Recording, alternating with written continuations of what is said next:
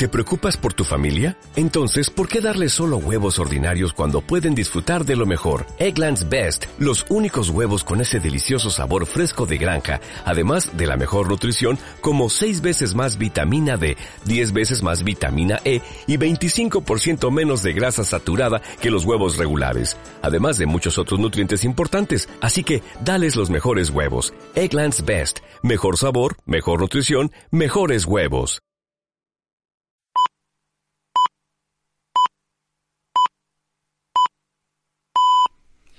Disciplinado, paciente, culto y con tan buena maña para desvalijar museos y catedrales como para llegar a acuerdos con las autoridades y salir indemne.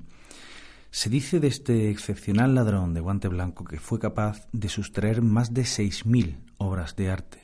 Por algo está considerado el mejor ladrón de arte del siglo XX.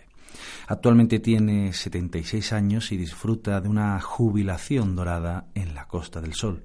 Hoy descubriremos la fascinante historia de Eric el belga aquí, en Spain Media Radio, con la colaboración de Lander Orquijo. Empieza el golpe.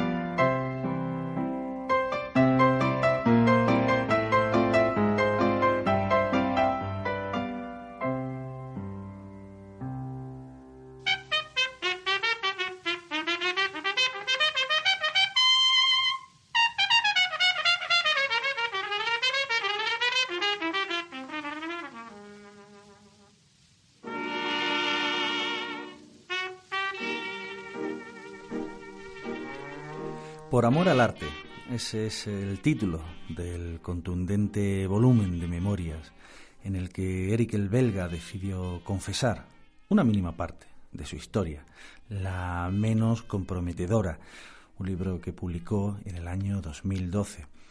A lo largo de esas páginas habla de su paso por diversas prisiones europeas, la mayoría españolas, de las torturas sufridas en algunas de ellas, incluso de un tiroteo con la policía. Pero los pasajes de acción en su biografía son pocos. Él mismo se define mm, como un hombre espiritual y desde luego es un verdadero, talento con, los pinceles. En una ocasión fue atrapado por la policía alemana tras robar el retablo de la catedral de Oberwesel, el corazón espiritual de, del país. Durante los días que pasó en, prisión, este hombre llegó a realizar 17 copias perfectas del Grito de Edvard Munch, la obra que siempre quiso robar sin éxito. Eh, y eso no fue demasiado, eh, no fue demasiado el tiempo que, pasó entre, rejas, así todo le dio, pudo hacer esas 17, 17 copias. No pasó demasiado tiempo ahí porque eh, logró una, salida preventiva que negoció con el Estado alemán a cambio de encontrar el retablo y devolverlo. Lo consiguió y, como decimos, salió a la calle y desapareció, naturalmente. Lo curioso fue que 11 años después el gobierno alemán descubrió que el retablo devuelto era en realidad una copia hecha por el propio Eric. El ladrón habla con, con amabilidad e incluso mm, con un punto de épica en, este libro. Eh, y bueno, en este libro, y cuantas entrevistas concede a los periodistas que se cruzan en su camino. Ya no, tiene, ya no tiene miedo porque todos los casos o bien han prescrito o bien no, no hay pruebas que puedan incriminarle. Se encuentra en paz con la justicia europea, aunque hay casos de los que prefiere no hablar. De hecho, calla tanto sobre algunos de ellos como derrocha detalles para, para otros. Y es que en su haber tiene muchos, muchos robos más de los que se han podido demostrar.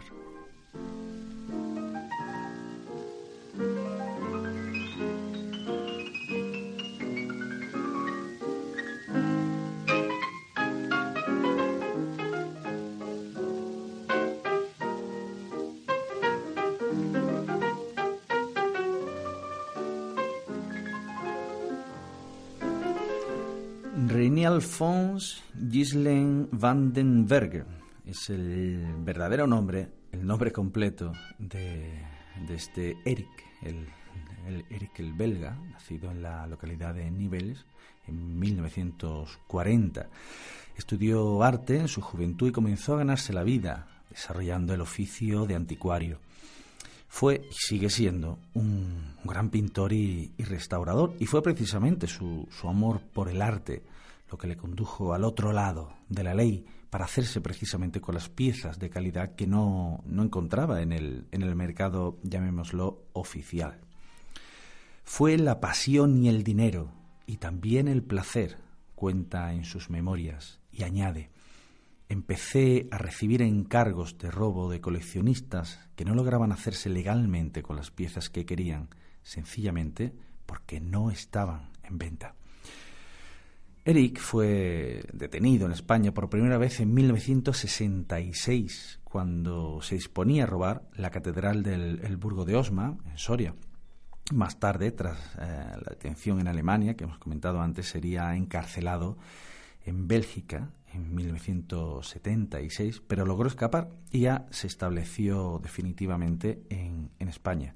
Fue aquí donde desarrolló la mayor parte de su carrera delictiva gracias asegura el ladrón, a las deficientes medidas de seguridad de las iglesias y monasterios aquí en el país. Aprendió español en la prisión del puerto de Santa María, donde también hizo algunos contactos que le sirvieron posteriormente para organizar eh, sus bandas porque así era su modus operandi. Cada vez que tenía que dar un golpe, reunía un nuevo grupo, o parcialmente. Estudiaba la forma de hacerse con las piezas y de burlar la, escasa seguridad. Eh, les daba esas indicaciones precisas al, al equipo y eran esos hombres los que se encargaban del asalto. Después les pagaba y la banda se dispersaba. Ninguno de los ladrones volvía a ver a Eric de este modo saqueó incontables iglesias de Castilla-León, Aragón, Navarra, La Rioja y parte de, de Cataluña. La mayoría de las veces, asegura el ladrón, respondiendo a encargos de coleccionistas extranjeros.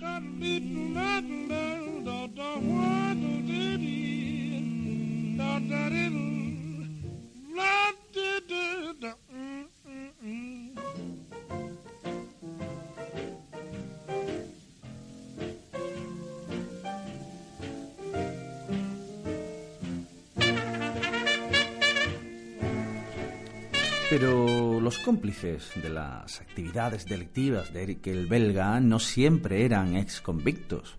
También hubo, siempre según la versión del criminal, diversos miembros del clero, desde sacerdotes hasta obispos, que aceptaron venderle a bajo coste innumerables piezas que más tarde eh, él revendía por el doble o el triple de ese precio a coleccionistas de toda Europa y también a otros miembros del clero, eh, iglesias de Estados Unidos, por ejemplo, que carecían de la, de la historia y del patrimonio que en España, sin embargo, apenas se valoraba, pues compraban a buen precio aquella, aquel material.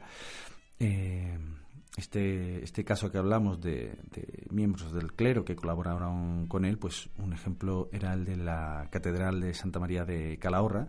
Allí el obispo habría vendido al belga literalmente cerca de una tonelada de arte sacro. Por otro lado, uno de sus asaltos más famosos fue el ejecutado en la madrugada del 23 de febrero de 1978. Para ese propósito, en la más eh, clásica línea de Hollywood, reclutó una banda de ex militares, veteranos del Congo e Indochina, y con ellos asaltó la Catedral de Moreia en, Castellón. Desvalijaron la sacristía, el archivo y el museo, llevándose consigo piezas valoradas en más de 25 millones de pesetas de la época. Entre la larga lista de objetos sustraídos había lienzos, cálices, tablas, pergaminos, bulas, cartas, libros, etc. Un golpe que, por otro lado, nadie lograba asimilar, teniendo en cuenta que en la misma calle había una comisaría de la Policía Nacional y a la espalda de la iglesia un cuartelillo de la Guardia Civil. Completaron el golpe con éxito, sí, aunque tuvo su prólogo cuando varios de los asaltantes, Eric entre ellos, acabaron con sus huesos en la cárcel modelo de Barcelona, después de sufrir el belga, según su testimonio, toda una semana de torturas para que revelara el paradero del botín. Pero Eric no dijo ni una palabra. Como apunte, eh, diremos que la osadía de este ladrón de guante blanco le llevó a trazar incluso un plan para hacerse con todas las obras de arte sacro de Luxemburgo en un fin de semana, organizando una serie de robos de forma escalonada y perfectamente sincronizados. No llegó a, ejecutarla finalmente, pero es de suponer que disfrutó bastante con la idea. Put a $20 gold piece on my so the boys will know that I died standing pat.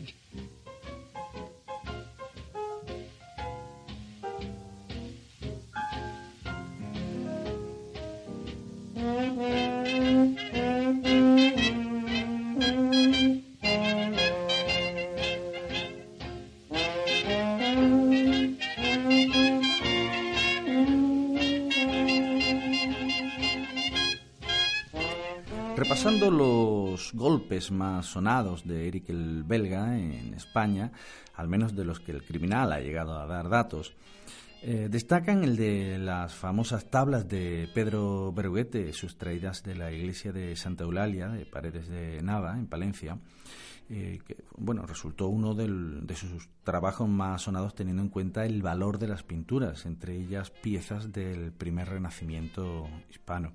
Más adelante, en diciembre del 79, llevó a cabo un espectacular robo en, Roda de Isábena, localidad de la provincia de Huesca, eh, donde consiguió un mueble único del siglo, del siglo IX, la silla de San Ramón, de estilo románico este mueble, entre, entre otras piezas. Ese, ese mismo año, en Navarra, llevó a cabo su golpe, el que sería su golpe más cuantioso, al menos que del que se tiene constancia, eh, en el que se hizo con el retablo del santuario de San Miguel de Aralar, una pieza del, del, siglo XII y con más de dos metros de largo. Por ella habría cobrado, cobrado 100 millones de pesetas de aquel año 79, siendo, como decimos, su, su robo mejor pagado con el paso de los años y, la ayuda del ladrón, luego hablaremos de ello, la obra sería devuelta casi en su totalidad. Zaragoza, Gerona, Tordesillas, Medina del Campo, Hornillos de Eresma, Toro y un sinfín de pueblos de Palencia, Valladolid, Burgos, Zamora y Soria fueron víctimas a lo largo de los años de los asaltos de Eric el belga, pero se le resistió su gran sueño, la Gioconda del Museo del Prado, obra que, en palabras del ladrón, era más bonita que la original y claramente superior. Mm, en varias ocasiones Eric se planteó hacerse con ella, pero siempre, siempre descartó la, la, operación, finalmente. Por cierto, hay que decir que, Eric era un falsificador bastante brillante y reconocido y asegura, asegura en ese, en ese libro de memorias, que las pinacotecas más famosas del mundo están llenas de obras falsas.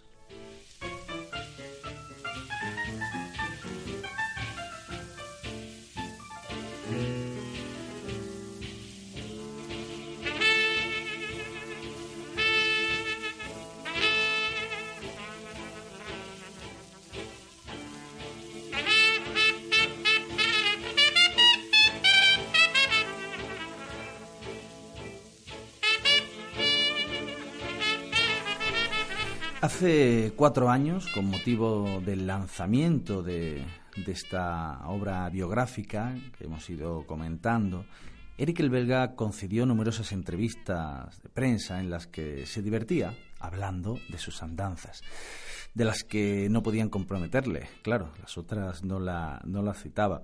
También aseguraba que actualmente hay unas alarmas increíbles en los museos, pero que todas están mal instaladas, y se jactaba diciendo de todas formas, ninguna alarma puede detener a un ladrón, porque saben cómo funcionan mejor que los que las instalan, igual que los billetes de 500 euros, que están falsificados desde el primer día. Si hoy no se roba, es porque no hay comprador. Tras ser encarcelado en la modelo de Barcelona en el 82, como contábamos antes, Eric el belga llegó a un acuerdo con las autoridades españolas, un pacto personal con Alfonso Guerra, asegura él. Eh, a través de este pacto consiguió la, la, libertad, o conseguiría, mejor dicho, la libertad provisional, a cambio de colaborar en la recuperación de las piezas robadas. Después de 35 meses trabajando juntos, colaborando, llegaron a, devolverse a sus legítimos dueños 1.500 obras, alrededor de 1.500 obras, quedando pendientes muchísimas más. Eh, pero, a pesar de todo, Eric logró salir de prisión en el año 1985, quedando absuelto, con el paso del tiempo, de sus 14 juicios pendientes por robos contra el patrimonio histórico artístico, debido esa absolución a la prescripción de los, de los delitos. Desde entonces, como comentábamos al principio, este, este hombre risueño y con aspecto de poeta trasnochado vive tranquilamente en la costa malagueña y continúa ayudando de vez en cuando a la policía en la recuperación de, de obras de arte. En sus memorias escribió, No importa lo que vives, importa con quién lo vives quién te quiere, con quién lo compartes. Siempre me ha gustado el peligro, todavía me gusta, me da fuerza y descanso